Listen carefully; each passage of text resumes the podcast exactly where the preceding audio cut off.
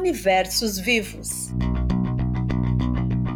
Está no ar mais um episódio do Universos Vivos, o podcast sobre os livros do vestibular da UFSC. E neste programa, nós vamos conversar sobre o livro Negro, uma coletânea de textos de Cruz e Souza. Eu sou Fernanda Nascimento e hoje converso com a professora da UFSC e organizadora da obra, Zilma Gesser Nunes, com o poeta e pesquisador Ronald Augusto e com a professora do IFSC, Vivian Bueno. Cruz de Souza é o manezinho mais famoso do Brasil. João da Cruz de Souza nasceu no Desterro, hoje cidade de Florianópolis, em 1861, 17 anos antes da abolição da escravatura. Negro e filho dos ex-escravizados Guilherme de Souza e Carolina Eva da Conceição, cresceu em uma sociedade marcada pela discriminação e pela exclusão. O escritor foi o primeiro integrante da família nascido livre. Cruz e Souza teve uma educação de excelência, uma exceção garantida pelo esforço dos pais, aliada à contribuição dos ex-escravagistas para quem a família seguiu trabalhando. Uma oportunidade única, como comenta Zilma Gesser Nunes. Cruz e Souza frequentou colégio de meninos brancos.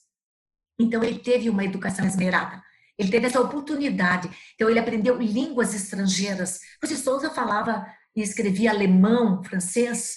Veja que é uma certa até ambiguidade. Ele é negro, filho de escravos, mas tem uma educação de brancos.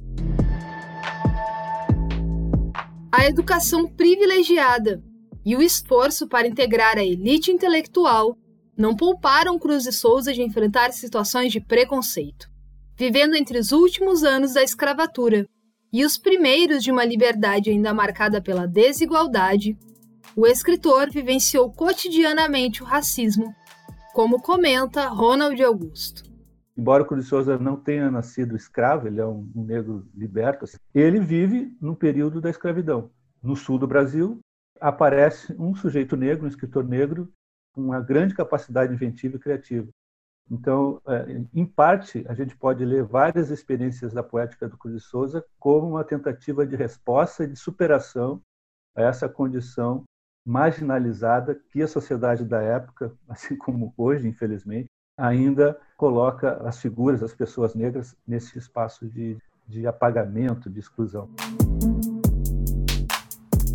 A adolescência e a idade adulta de Cruz e Souza foram marcadas pela produção literária, a tentativa de inserção em carreiras qualificadas e o exercício de ofícios que garantiam o seu sustento. Em diversas oportunidades, a discriminação impediu a ascensão econômica e social do escritor. É o que explica Vivian Bueno. Ele vivia de ajuda para os amigos, ele foi impedido de tomar posse num cargo lá em Laguna por ser negro. Ele não pôde ascender aquilo que ele queria. Ele não teve uma vida que ele queria pela cor. Quando morava aqui ainda, né, na Desterro, ele sendo jornalista, ele era impedido de entrar nos clubes para cobrir os eventos, porque ele era negro, os negros não entravam nos clubes dos brancos. Então, ele era jornalista, mas ele era impedido de buscar a, matéria jornalística. Uma vida construída no trânsito entre diferentes mundos. Experiências que fizeram o autor se colocar como uma voz abolicionista de seu tempo. Como ele está ali dividido naquele mundo né, onde parece que ele não pertence, porque o intelectual negro, um gênio da literatura negro, e ele não é reconhecido, toda aquela dor, toda aquela mágoa, né, aquela revolta é colocada em, em seus poemas, tanto nos poemas em versos como nos poemas em prosa. A experiência de Cruz de Souza de ser um preto e de ter sido filho de escravos, ele aparece nesses textos em que ele vai gritar pelos seus pares, ele vai gritar em favor do abolicionismo, ele vai gritar na denúncia social. No século XIX surgem escritores importantíssimos, como é o caso do Cruz Souza, num ambiente completamente desfavorável. Então, há pessoas negras, durante o período ainda da escravidão, onde né, a condição do negro era uma condição de um não humano, já que era escravo. Né? No entanto, essa condição não, não impediu que surgissem pessoas assim. E mesmo Cruz de Souza, com toda a dificuldade que ele teve, ele tinha grandes amigos brancos que o apoiavam, né? Mas mostra que dentro desse período horroroso né, da, da nossa história havia, inclusive entre pessoas brancas, cidadãos, cidadãs que é, não aceitavam a visão filosófica, política, econômica de que os negros deveriam ser escravizados.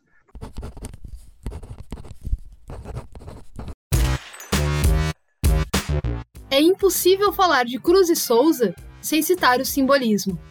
O escritor foi o principal nome brasileiro do movimento artístico internacional. Renunciando às descrições do naturalismo e do realismo, os escritores desta vanguarda se voltaram para a busca por uma linguagem pura, cultuando a musicalidade e a intuição.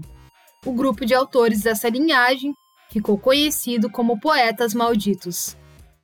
Um grupo da, da comunidade francesa estava insatisfeito como o progresso estava se desenvolvendo e começaram a procurar outras respostas e outros pensamentos que fugissem dessa lógica racionalista, um pensamento mais transcendental, que foge um pouco desse materialismo, cientificismo, muito diferente do que se via até o momento, né, por meio do realismo, naturalismo. O verdadeiro maldito do movimento simbolista é o Cruz de Souza, porque ele é um, um sujeito negro que experimenta a, a dor do, do colonial, do, da escravidão, né?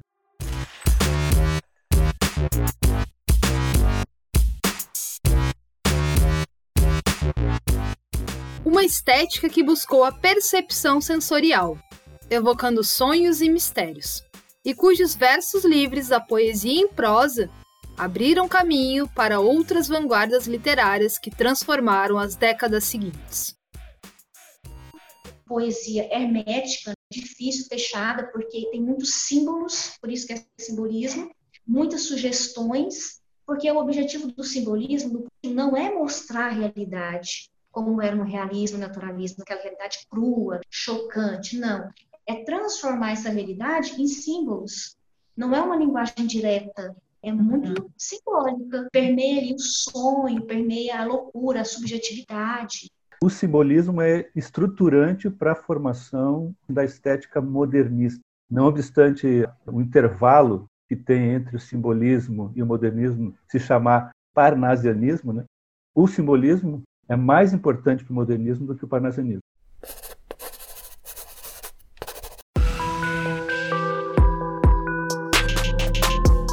livro negro, as produções simbolistas de Cruz e Souza dividem espaço com textos da fase jovem do escritor.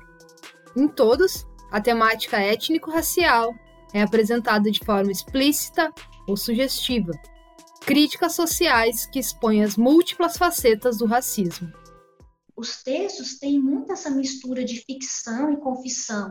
Ele traz textos em que ele faz denúncia dos poderosos senhores de escravo. Ele faz crítica às instituições. Tem um muito forte que se chama O Padre, justamente o padre que devia estar no lado dos fracos, dos oprimidos, ele se coloca ao lado dos poderosos. Num outro conto fantástico que se chama Consciência Tranquila, em que um grande senhor de, de escravos, muito poderoso, ele está morrendo de consciência tranquila. Ele diz: Não, eu não vou ter remorso de nada. Tudo eu podia comprar com o meu ouro. Aquelas carnes eram de minha propriedade. Aquelas pessoas eram de minha propriedade. Eu podia furar os olhos daquele velho, porque ele era de minha propriedade. Então, eu podia matar o filho daquela negrinha, porque ele era meu filho, ele era de minha propriedade. E ele diz de uma maneira crua: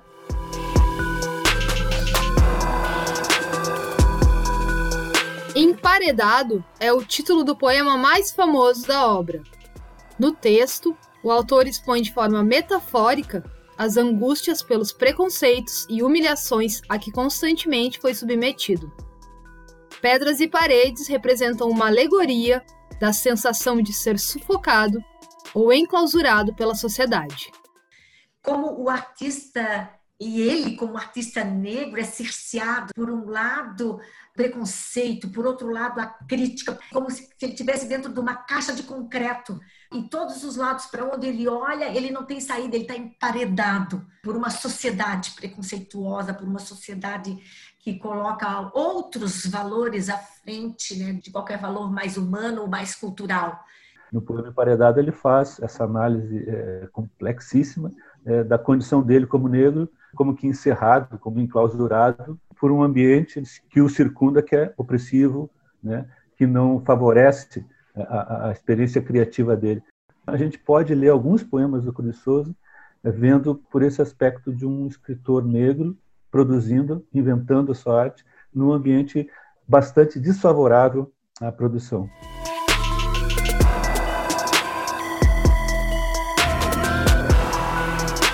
O reconhecimento da importância de Cruz e Souza ocorreu apenas após o seu falecimento. As obras Missal e Broquéis, únicos dois livros lançados pelo escritor em vida, em 1893, foram bastante criticadas. Em parte porque apresentavam textos de um movimento literário de vanguarda, que rompia com tradições consolidadas no país. Mas o racismo também estava presente nestas críticas. Ele foi muito criticado na época, não só pela maneira de escrever completamente oposta ao que era pregado pela Academia Brasileira de Letras, também por conta da sua cor.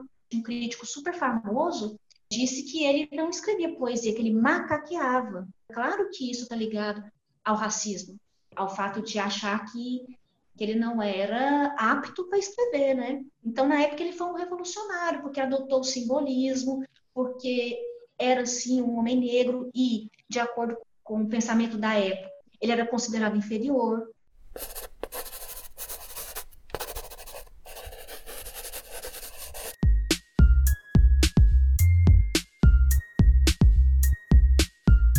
Negro é um livro centrado nas relações étnico-raciais.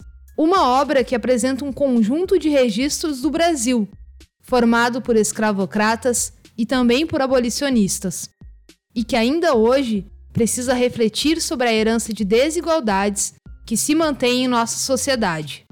O texto literário ele tem algo fundamental, que ele não se trata só de estética.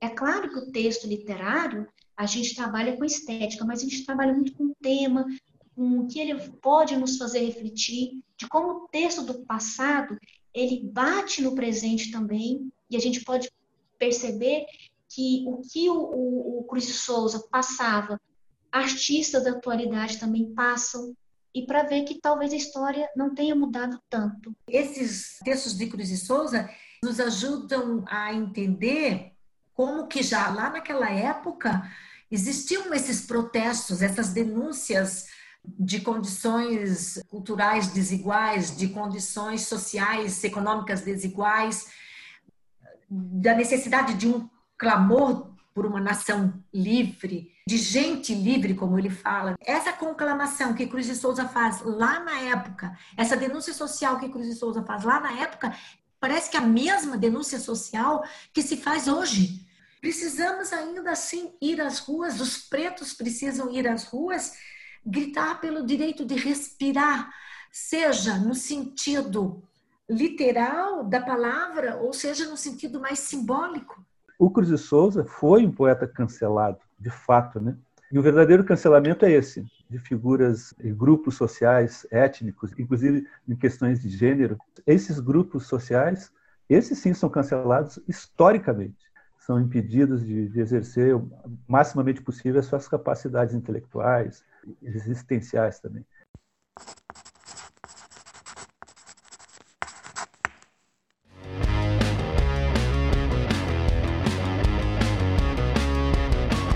Cruz e Souza morreu de tuberculose aos 36 anos em 1898. Pobre e sem reconhecimento de público e crítica, deixou um acervo de obras concluídas. Parte dos textos presentes no livro negro só foi publicada nos anos 2000, em um processo de redescoberta da obra do autor, que durante décadas havia sido acusado de alienação dos problemas de seu tempo. O livro negro não deixa dúvidas de que, além de sofrer com as desigualdades, Cruz e Souza também foi uma voz importante contra o racismo.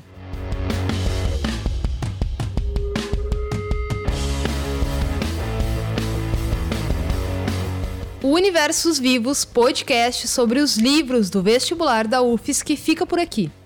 Este projeto é uma iniciativa da Comissão Permanente do Vestibular da Universidade. Produção e apresentação: Fernanda Nascimento.